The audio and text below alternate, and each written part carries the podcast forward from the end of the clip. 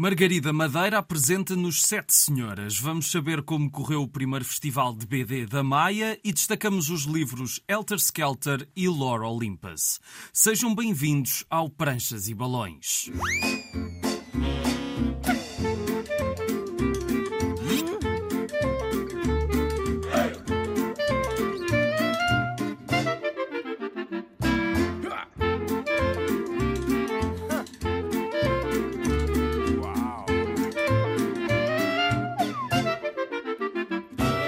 Estamos para mais uma viagem pelo mundo da banda desenhada. Hoje vamos ter um rescaldo da primeira edição do Maia BD, mas antes vamos conhecer a nossa convidada de hoje.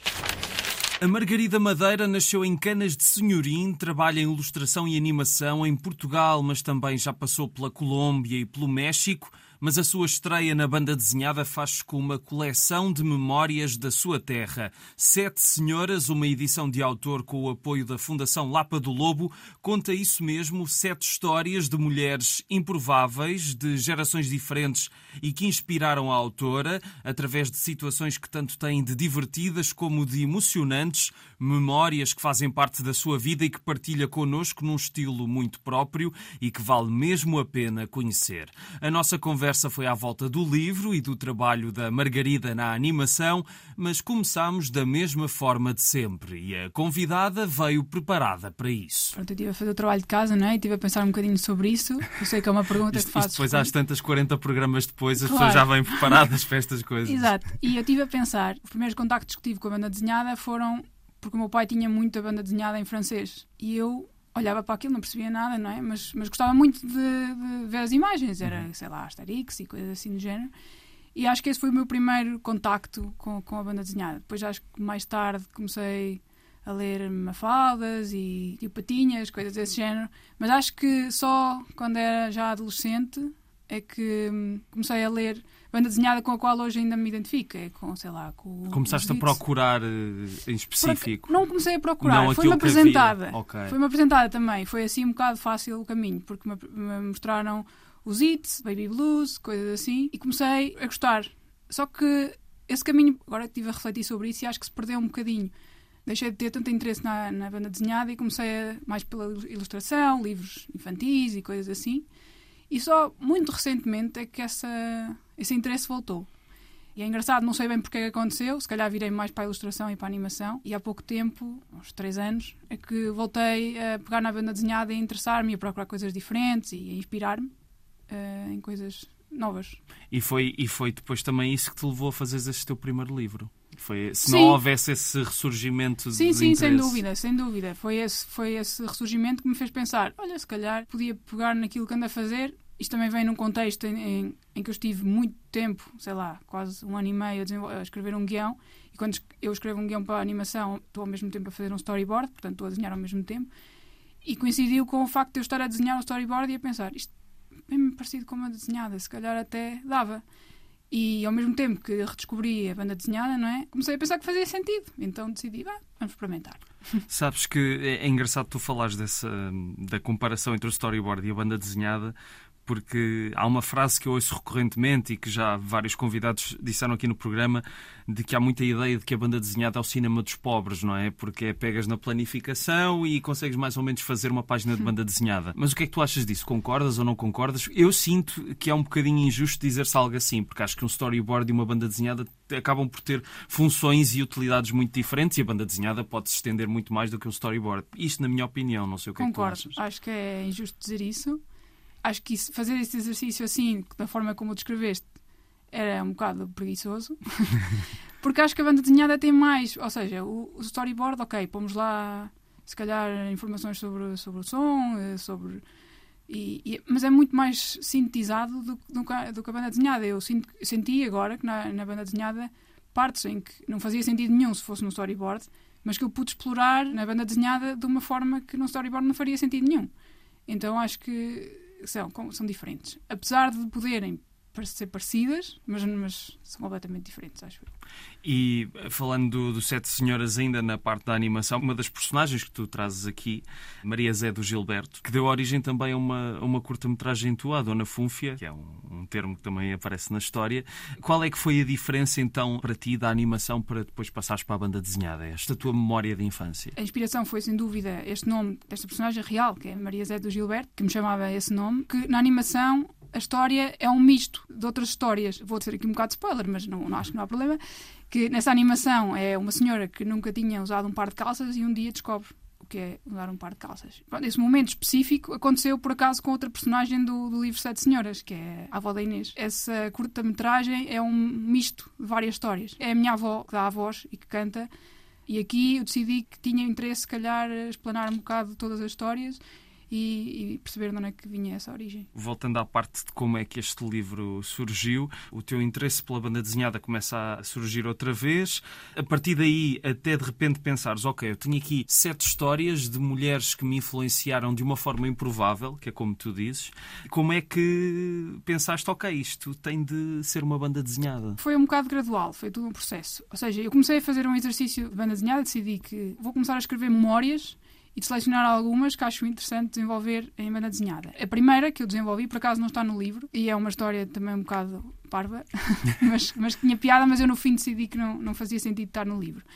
E depois a segunda foi exatamente a primeira história que está no livro, porque é um, foi um episódio que o meu irmão sempre me chateou com, ou seja, ele estava sempre a gozar comigo em relação a este episódio, a lembrar-me disso e, e diz que eu fiquei a dever dinheiro a uma, uma morta e coisas assim.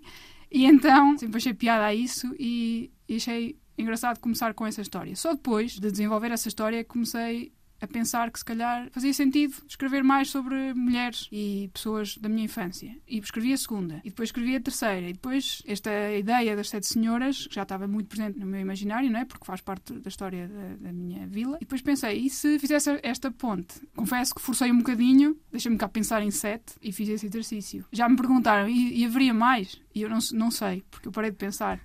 Porque eu tenho um bocado de preguiça de pensar, então decidi parar. Podes fazer um segundo volume com mais Exato, sete, não é? Exatamente. Já voltamos à Margarida Madeira, porque agora vamos até à Maia. Vamos lá então saber, José Artevigo de Freitas, como foi a primeira edição do Maia BD, que aconteceu a 16, 17 e 18 de junho no Fórum da Maia. Podemos dizer que as expectativas foram superadas ou não? É sempre difícil avaliar as coisas assim. Já não organizavam um evento grande há muito, muito tempo, quase 20 anos. Esquizofrenicamente, oscilamos entre ter expectativas muito altas e ter expectativas muito baixas. Na verdade, eu acho que o evento correu bem, melhor do que eu imaginaria numas expectativas realistas chegámos à conclusão que houve um afluxo grande de pessoal do Norte, a Maia, do Porto, etc., e todas as zonas circundantes, que já há muito tempo não tinham um evento perto delas e que acorreram, penso que sobretudo, assim, um dos grandes chamarizes foi a gente ter deslocado ao evento um monte de autores portugueses. Correu bem e excedeu as nossas expectativas. A banda desenhada alcançou uma visibilidade que não tinha há muito tempo. Também se largou um bocado aquela ideia de que é uma coisa só para miúdos, houve coleções e livros e romances gráficos e adaptações, etc., que chegaram a um público mais alargado e que mudam um pouco essa ideia da banda desenhada. E, portanto, eu, eu acho natural que, em havendo propostas de eventos, o público acorra, não só porque na zona deles há muito tempo não havia um evento, mas porque, em geral, não há assim tantos eventos de banda desenhada. Se houver mais eventos, o público está disponível para este género de eventos. Estes três dias foram marcados não só pela presença de autores nacionais, como alguns internacionais e também com vários debates e tertúlias. Gostava que me destacasse assim dois ou três momentos que achas que tenham sido de maior impacto nesta primeira edição do Maia BD. A adesão a tudo o que foram painéis foi muito grande. Claro que num evento em que temos quase duas dezenas de apresentações e conferências, etc., há sempre uns que estão às moscas, neste caso foram muito poucos. Há alguns que estão à cunha, foram bastantes mesmo assim, e depois tivemos o prazer de ver eh, salas meias cheias para a maioria dos eventos. Um grande momento foi, obviamente, a conversa conversa entre o Felipe Melo e o Nuno Marco na noite de inauguração do festival. Quase duas horas à conversa e a fazer rir um auditório solidamente cheio. Uma interessante entrevista com o Jorge Bess sobre como é que ele trabalha e como é que surgiu esta coleção de adaptações de novelas ou de romances famosos que ele tem feito nestes últimos anos e onde ele anunciou qual será a sua próxima adaptação, não sei se em primeira mão, se não, mas em Portugal foi em primeira mão, do Corcunda de Notre Dame. Uma interessante conversa sobre adaptações de clássicos da literatura portuguesa, que ele voar lançou, portanto, Os Maias, O Amor de Perdição e O Alto da Barca do Inferno. Um painel muito divertido, com o Nuno Marco e com o Luís Louro, moderado pelo Pedro Clete, por ocasião da reedição do terceiro volume do Corpo. Tivemos dois workshops, liderados pela Mosi e pela Joana Afonso, que esgotaram muito depressa as inscrições. Todas as coisas funcionaram bem, com a possível exceção do sábado à noite que teve a concorrência de um jogo da seleção, pelo que eu percebi. Eu não ligo muito a futebol. Também tivemos um concurso de cosplay e uma sessão de desenho ao vivo que foram muito concorridos. Foi um evento que teve um ambiente informal e familiar ao mesmo tempo. Já se pode dizer que a edição de 2024 está prometida? Nós fomos, entre aspas, mandatados pela Câmara Municipal e pela Cultura da Maia para organizar este evento para eles. Penso que haverá um balanço, um relatório e etc. Mas nós sentimos um grande entusiasmo por parte da Câmara, claro, e da Variação da Cultura, mas também o pessoal do Fórum da Maia, uma equipa com quem foi verdadeiramente um gosto trabalhar. E portanto, sim, eu estou otimista e espero que seja algo para continuar eh, para futuros anos. Daqui a pouco vamos descobrir uma mangá sobre a ascensão e queda de uma celebridade e cujo título é igual à de uma canção dos Beatles. Mas antes disso, voltamos à Margarida Madeira, às Sete Senhoras e às pessoas que inspiram cada um de nós. Eu acho que sem dúvida só damos conta das coisas passado muito tempo. Por exemplo, estas histórias passaram-se, digamos que devia ter entre uns 6 e uns 11 e agora tenho 36, portanto já lá vai algum tempo e lembro-me destas pessoas. Só que só durante o tempo em que estive a escrever as histórias, porque me lembrava de momentos específicos, é que realmente reconheci que estas pessoas me influenciaram e de que forma. E, e, acho que isso demora algum tempo e requer alguma reflexão e nem toda a gente está disposta a fazer essa reflexão, ou também não surge, não é? E portanto, se isso acontece para as pessoas improváveis, para as prováveis, eu acho que também acaba por acontecer, porque é um dado, um, um dado, dado adquirido. adquirido. E, e, não, não, não damos o devido damos, valor. Exatamente, não fazemos esse exercício porque não precisamos, não é? E eu quis dedicar este livro às prováveis Exatamente por isso, porque, sei lá, nunca vai ser suficiente um agradecimento. Uma coisa que também me saltou à vista no livro é, é de facto a, a forma como estas mulheres também, de certa medida, tentam contrariar a, a, própria condição, não é? De mulheres que estão num mundo muito masculino e em que se calhar não conseguem bem perceber uh, ou não têm espaço para perceber o seu papel e aquilo que podem ser. A história das calças é uma de várias. Isso é uma coisa que tu sempre quiseste trazer, não é? Tanto na banda desenhada como na animação, essa preocupação de perceber o papel das mulheres. Sim, isto é engraçado porque não foi propositado. Sim. Eu nunca pensei nisto como é um objetivo. Simplesmente acho que foi É uma coisa natural. natural naturalmente, sim. exatamente. É, é um bocadinho refletir sobre onde é que as mulheres se posicionam e de que forma e se estão bem ou não com isso. E às vezes estão, outras vezes não. No fundo, é só uma forma de refletir e de fazer os outros refletir, se quiserem. Voltando à animação, tu estiveste pela Colômbia, pelo México e por Portugal. Vir para a banda desenhada é também ter menos dores de cabeça ao criar uma história, não é? Sim, porque Pronto, eu comecei o meu percurso na animação um bocado sozinha, porque queria, também um bocado, porque tinha já uma experiência passada, lá está, na Colômbia e no México, que me deu vontade de fazer alguma coisa sozinha sem depender de, de, outros. E por isso é que me aventurei em começar a fazer filmes de animação sozinha. O que no início foi engraçado, mas também reconheço, e agora com já alguns anos de distância, que se calhar fiquei aquém nos, na, nos meus projetos. Podia ter sido com colaborações, como é óbvio, as pessoas crescem muito mais e fazem coisas diferentes do que sozinhas. Mas eu sinto que tinha que passar por esse processo. Agora, neste momento, o que eu sinto é que a animação leva demasiado tempo para fazer esta banda desenhada. O que eu precisei, era mesmo uma necessidade, era de tenho ideias e quero pô-las no papel. E não quero ter que esperar sei lá quanto tempo para isto, pronto, para isto ver a luz do dia. E então foi por isso que, que achei que a banda desenhada podia ser uma solução. No fundo, é um modo de expressão um bocadinho mais rápido e célere do que, do que um filme de animação. Vai continuar a tua relação com a banda Sim, desenhada? Sim, agora estou a sentir aquela pressão do segundo nos, nos, músicos, não é? O segundo álbum. Eu, Já tenho algumas ideias e não sei, não sei, vamos ver. Mas é sem pressão, é, logo se vê. Sim, claro, obviamente. Não, eh, mas sentes que, que a reação das pessoas está a ser igual ao livro? Até fiquei bastante surpreendida, porque, pronto, este, não, não quero ter aqui o síndrome do impostor, mas a verdade é que eu, quando fiz isto, até comecei durante a pandemia e foi mesmo porque tinha uma necessidade. E, e quando acabei, pensei, bem, também não faz, não faz grande sentido isto ficar na gaveta, vamos experimentar. E daí também explica porque é que a capa é tão, tão cuidada e eu queria mesmo fazer uma Com edição. os pés das sete senhoras. Sim. É uma edição muito bonita, de facto. E eu, a capa ser em tecido e tudo isso. Porque eu pensei, se vou fazer um livro, ao menos que fique como eu sempre quis fazer um livro. No fundo foi apostar tudo.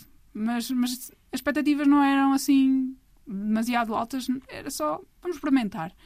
E de facto estou bastante surpreendida porque as, uh, as reações têm sido muito boas mesmo. E eu achei que no início tinha aquele receio de se calhar isto só faz sentido para pessoas que conhecem os personagens ou que, sei lá, conhecem o local, mas percebi que não, que pessoas que não têm nada a ver se identificam e que acham piada e pronto, isso para mim tem sido uma surpresa e estou bastante contente, claro. Como há bocado estávamos a falar da diferença entre o storyboard e a, e a banda desenhada, a animação tem mais layers, não é? tem mais coisas onde as pessoas podem colaborar e enriquecer o projeto. Na banda desenhada, não estou a dizer que não há, mas eu gosto de escrever e também gosto de desenhar e gosto de fazê-lo ao mesmo tempo. Daí, se calhar, tenha resultado tão bem, não é? Porque me senti muito confiante e confortável, será mais a palavra, a fazer o livro. Ainda voltaremos mais uma vez à Margarida Madeira, porque agora vamos conhecer a história de uma modelo em Tóquio. A fama é uma coisa estranha começa por ser para muitos um objetivo a atingir rapidamente, porque ter a atenção e o amor de desconhecidos é a única coisa que sempre quiseram da vida. Mas, quando a sorte bate à porta de alguns e eles lá conseguem ter o estatuto que ambicionavam, com o tempo, mais tarde ou mais cedo, vão entender que a fama pode ganhar contornos de maldição. Lilico é uma modelo que está a passar pelo seu período de glória em Tóquio. Aparece na televisão, nas revistas, estreia-se como atriz no cinema e qualquer pessoa sabe os detalhes da sua vida romântica, mais ou menos encenada. Ela lá vai vivendo entre amantes combinados e privilégios sociais, aliada do mundo real numa bolha que pode não durar para sempre. Mas enquanto ela estiver a gozar os seus cinco minutos de fama, é melhor aproveitar todas as regalias, já que, em troca, Todos querem um pedaço da sua vitalidade. Elter Skelter é uma mangá de Kyoko Okazaki e mais um lançamento da Sendai Editora que tem mostrado como o universo da banda desenhada japonesa não se resume a um estilo ou a um punhado de lugares comuns. Uma obra que teve direito à adaptação para cinema e que tem o certeiro subtítulo Queda e Ascensão, e é claro que a história de Lilico passa por aí, mas a alteração da ordem das coisas também se deve a outra perspectiva psicológica da personagem. É que no alto da sua glória ela já tinha sofrido a sua queda pessoal, atingindo uma decadência que a afasta do mais básico de se ser humano, tornando-se uma figura absurda que está fascinada consigo mesma. Outra queda se seguirá, como todos sabemos neste tipo de histórias, quando os momentos altos de Lilico se desvanecerem e outra cara bonita, mais nova e fresca, se apoderar dos seus holofotes. Às tantas, o livro fala de O Crepúsculo dos Deuses, de Billy Wilder, o filme em que Norma Desmond, uma diva dos tempos do cinema mudo, sonha com um regresso numa indústria que já nada tem a ver com ela. E Lilico Lico é um pouco isso também. Uma mulher que se fascinou com a ideia de si própria, arquitetada pela sua equipa, pelos média e pelos seus múltiplos e fervorosos admiradores, mas que não estará a par do momento em que a vida lhe vai tirar o tapete. A sua irmã também quer ser como ela, ter aquela beleza que parece inalcançável. Mal sabe ela o preço que se tem de pagar para ser ou parecer tamanha divindade. E sendo uma história com mais de 20 anos, é impressionante como Helter Skelter se mantém atual num mundo que não perdeu o fascínio pela fama alcançada de forma rápida e sem razão de ser. Afinal, estamos inundados de influencers que acham que a sua simples existência merece ser seguida e avaliada por milhões de utilizadores das redes sociais. Ao mesmo tempo que seguimos o cotidiano de Lilico e as peculiaridades de uma estrela estrela que perdeu a noção da realidade e que manipula toda a gente a seu bel prazer, maltratando a sua assistente e obrigando-a a passar por várias humilhações, acompanhamos também o promotor Assada, um polícia que está a investigar um caso que pode ter a ver com Lilico e a sua aparência jovem e bela. Porque uma grande estrela pode não ter construído mais do que uma ilusão à volta de si própria e essa ilusão pode ter uma origem diabólica. Mas até ele está fascinado por aquela mulher que parece irresistível. Mas será que na voragem das notícias ao segundo, em que novas estrelas surgem e aparecem sem darmos por isso, Lilico vai sobreviver à verdade? Será que assim que acabar a sua fama, as pessoas vão continuar a lembrar-se dela? Se for para sair de cena, que seja em grande. Em Alter Skelter, o conceito é mais interessante do que a execução. O desenho parece não estar à altura de algumas ideias mais profundas, quase à beira do terror psicológico, e em certos momentos a narrativa estica-se com lugares comuns que, se não estivessem nas páginas do livro, nós conseguiríamos chegar lá na mesma. Alguns desses lugares comuns são à volta dos excessos de Lilico e outros no rumo dos acontecimentos. Mas, apesar disso, de ser um modelo de história que já vimos algumas vezes usado, Okazaki consegue distanciar-se dos demais por progressivamente melhorar o ritmo da obra e fazer-nos descer ao inferno de Lilico, dessa busca pela beleza eterna que tanto pode ter de odioso e horrendo. Para ser maior do que os mortais, é preciso esquecer a nossa própria humanidade. Esta é uma edição da Sendai. Vamos terminar o programa de hoje com uma série de BD que começou na internet e está a ser reunida em livros. Dois já estão disponíveis em português, mas antes disso ficamos mais uns minutos à conversa com a Margarida Madeira. É o que me dá mais, mais gozo pensar nestas memórias, ir buscá-las e pensá-las agora já estive a pensar, e se eu criasse uma personagem? E se calhar. Porque alguém me fez esta pergunta: ah, se tivesses uma personagem, agora podias fazer mais livros. E... toda uma série de e... 40 ou 50 livros. Mas eu, eu não sei se me identifico com isso, porque para mim tem piada de buscar coisas que eu pensei antes e que agora penso de forma diferente. E, depois às vezes também penso, um dia vão-se esgotar estas memórias, já não tenho mais pano para mangas. A Marjane Satrapi parece que não para de Exato. ter histórias interessantes para contar da família dela. Exatamente, portanto. é um ótimo exemplo, portanto, sei lá, enquanto tiver memórias acho que vou focar nisto. E a pergunta também básica, destas sete senhoras, qual é a história que tu gostaste mais de fazer? Eu gostei muito da primeira, porque foi a primeira. Foi mesmo aquela que me, que me fez pensar mais. E depois também gostei muito da minha bisavó, porque apesar de ela poder ser incluída nas, nas prováveis, o facto é que eu quase não a conhecia, ou seja, eu era muito, eu tinha 5 anos quando ela morreu e a partir daí quando pensava nela e via as fotos e, e pensava o que é que ela tinha dito e as memórias que ela deixou nas pessoas que me rodeavam. E para mim isso também foi muito importante porque é um, uma espécie de um, de um símbolo. Como é que uma pessoa pode ser tão importante não estando cá? Claro que isso faz sentido em pessoas famosas e tudo mais, mas quando é alguém da tua família, fez-me pensar bastante parece-me é que vendo o livro que passar a infância em Canas de Senhorinha era uma aventura, não é? É que se passava tudo lá, é impressionante. Sim, eu acho que quando se é criança não importa. Tudo parece incrível. Onde... Exatamente, não importa o sítio onde estás porque estás a sentir e ver as coisas não pela primeira vez, se calhar, mas pela segunda. Ou... E é tudo um bocado novo e é tudo diferente, não tens ainda o olhar viciado, a não ser que tenhas tido uma experiência traumática. Todas as crianças, onde quer que seja, seja numa aldeia ou numa cidade, pelo menos algumas experiências engraçadas e interessantes tiveram. Portanto, não é que Canas de seja um espetáculo. Por acaso é, vá, não tenho que dizer isto na rádio. Uh, mas, mas a verdade é que, que sim, que, que tinha coisas muito boas e tem. E, mas acho que todos os sítios, no fundo, acabam por ter. Continuas a ir lá muitas vezes? Sim, sim, vou muito frequentemente. Os meus pais vivem lá, tenho lá muita família ainda. Para terminar, eu peço sempre para os convidados trazerem sugestões de livros. Acho que já deves ter pensado nisso também, porque pronto, claro. conheceste o programa. eu estive a pensar em um livro que eu gostei muito, que acho que ainda não há a versão portuguesa. É um do Zidru, que é em inglês, é o Blossoms in Autumn. É mesmo muito bonito. É a história de duas pessoas já numa idade avançada pronto, que se apaixonam. A sinopse é super simples mas a história é muito, achei muito, mesmo muito comovente. E pronto, e depois uh, o Zidru é espetacular. É fantástico. Falámos dele aqui há umas semanas porque saiu, foi outro livro dele que é A Adoção, também é Sim, fantástico. Eu tentei ler esse livro em francês, e mas não. tive que parar. mas ele está lá. Eu acredito que vou conseguir. Mas também agora já em português será mais fácil. Mas é porque tens dificuldade com o francês? Eu Ou... aprendi francês na escola e, e, e não mais. me orgulho nada disto, mas foram três anos em que me esqueci completamente de tudo. E agora consigo perceber, mas demora algum tempo a ler. Então, por isso é que demorei. Como há tantas coisas para ler, acabei por pôr um bocadinho de lado. Mas vou voltar.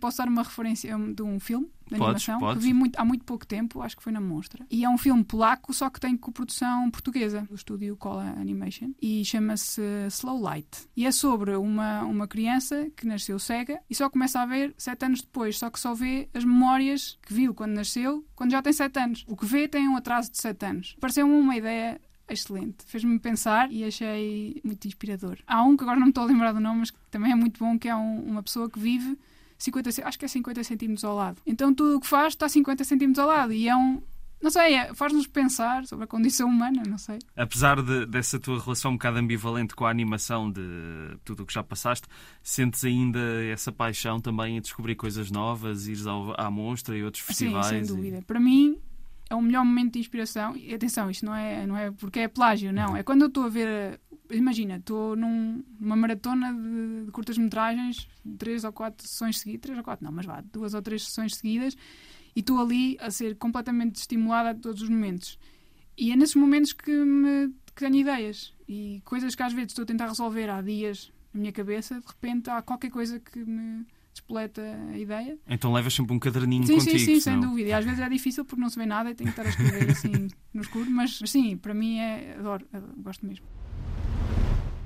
A mitologia grega continua a fascinar a modernidade. Não só as histórias dos deuses mantiveram-se no nosso imaginário ao longo dos séculos, como têm sido alvo de novas interpretações e recriações em vários formatos, do cinema ao teatro e, claro, passando pela banda desenhada. É o que propõe Rachel Smythe com Lore Olympus, uma série que recria a relação entre Hades e Perséfone com outros deuses no meio da narrativa, utilizando uma abordagem plástica e com recurso a muitas modernices, entre SMS, chamadas e outros ecrãs, passando por algumas coisas da sociedade de consumo imediato. E nos últimos tempos têm crescido os projetos de banda desenhada que têm uma primeira vida no online, é o caso aqui, sendo Lore Olympus uma das séries mais lidas da plataforma Webtoon, sucesso que passou para o papel. Já estão publicados quatro livros, sendo que o primeiro chegou agora a Portugal numa edição da Iguana que foi dividida em duas partes e a história não é autoconclusiva. Ficamos então a conhecer Perséfone, que é cor-de-rosa, foi criada quase totalmente no reino dos mortais, e Hades, o rei do submundo, que é azul. Eles cruzam-se numa festa, reencontram-se e perdem-se num dilema amoroso que se desenvolve à distância com a incomunicabilidade entre ela e ele, um pouco como um drama de adolescentes. Duas personagens de mundos diferentes, cuja relação poderá ou não resultar entre os poderosos do Olimpo. Pelo meio ficamos a conhecer outros deuses, cada um colorido de uma forma diferente e com histórias paralelas a acontecer, por exemplo, a de Eros e da sua mãe Afrodite e de Apolo, que não fica bem visto nesta BD, num ambiente divino povoado por coisas que nos parecem muito terrenas. Lore Olympus é uma história juvenil no desenvolvimento e execução que me parece querer dar mais do que pode. É interessante o uso da mitologia num contexto mais moderno e as referências vão certamente encher as medidas, nem que seja dos apaixonados pela história clássica, mas parece-me que ao terminar de ler estes dois volumes tivemos uma mão cheia de nada e uma experiência que não resiste tão bem em livro. Por vezes o papel é aproveitado em toda a sua extensão, mas noutros momentos a página é reduzida a meia dúzia de vinhetas, quase como frames minúsculos de um filme e o papel está caro. Além de que a cor escura em algumas páginas torna as coisas meio incompreensíveis no papel. Não houve, portanto, uma adaptação adequada do que ficava bem no virtual, porque, bem vistas as coisas, são dois meios diferentes com as suas especificidades. A arte é até o mais aceitável de Lore Olympus, com algumas passagens mais conseguidas que outras, aquelas em que Smythe não está obcecada por uma planificação tão linear das coisas e se diverte mais a explorar o mundo destas divindades. Quanto à história, ela não avança nem recua, andando ali a marinar, tanto que até se perde um tempo considerável a repetir algumas situações da narrativa, porque se isso até se percebe numa estrutura episódica para a internet, em que cada capítulo demora uns dias a sair, não faz sentido manter-se na edição física. Abrimos tanto o primeiro como o segundo volume com uma nota do editor muito concisa que diz que esta divisão se deveu a uma decisão editorial. Qual foi, nunca vamos saber, mas não sei se será algo que não tenha a ver com cifrões. O que podemos ver é que a divisão foi feita sem grande critério, deixando uma subnarrativa inacabada que se completa nas primeiras páginas do segundo volume.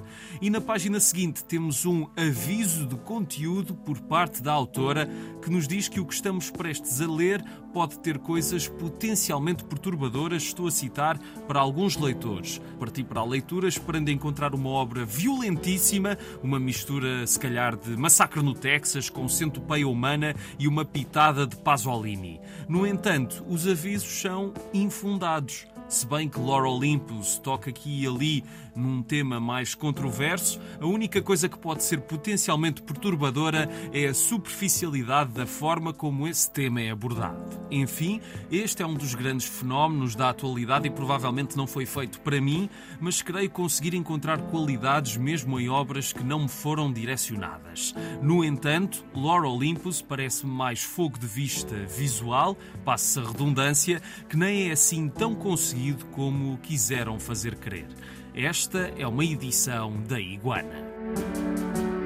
Ficamos por aqui. Estiveram a ouvir Pranchas e Balões na Antena 1. Está sempre na RTP Play e nas plataformas de podcasts. Sigam-nos no Facebook e Instagram, Pranchas e Balões, tudo junto.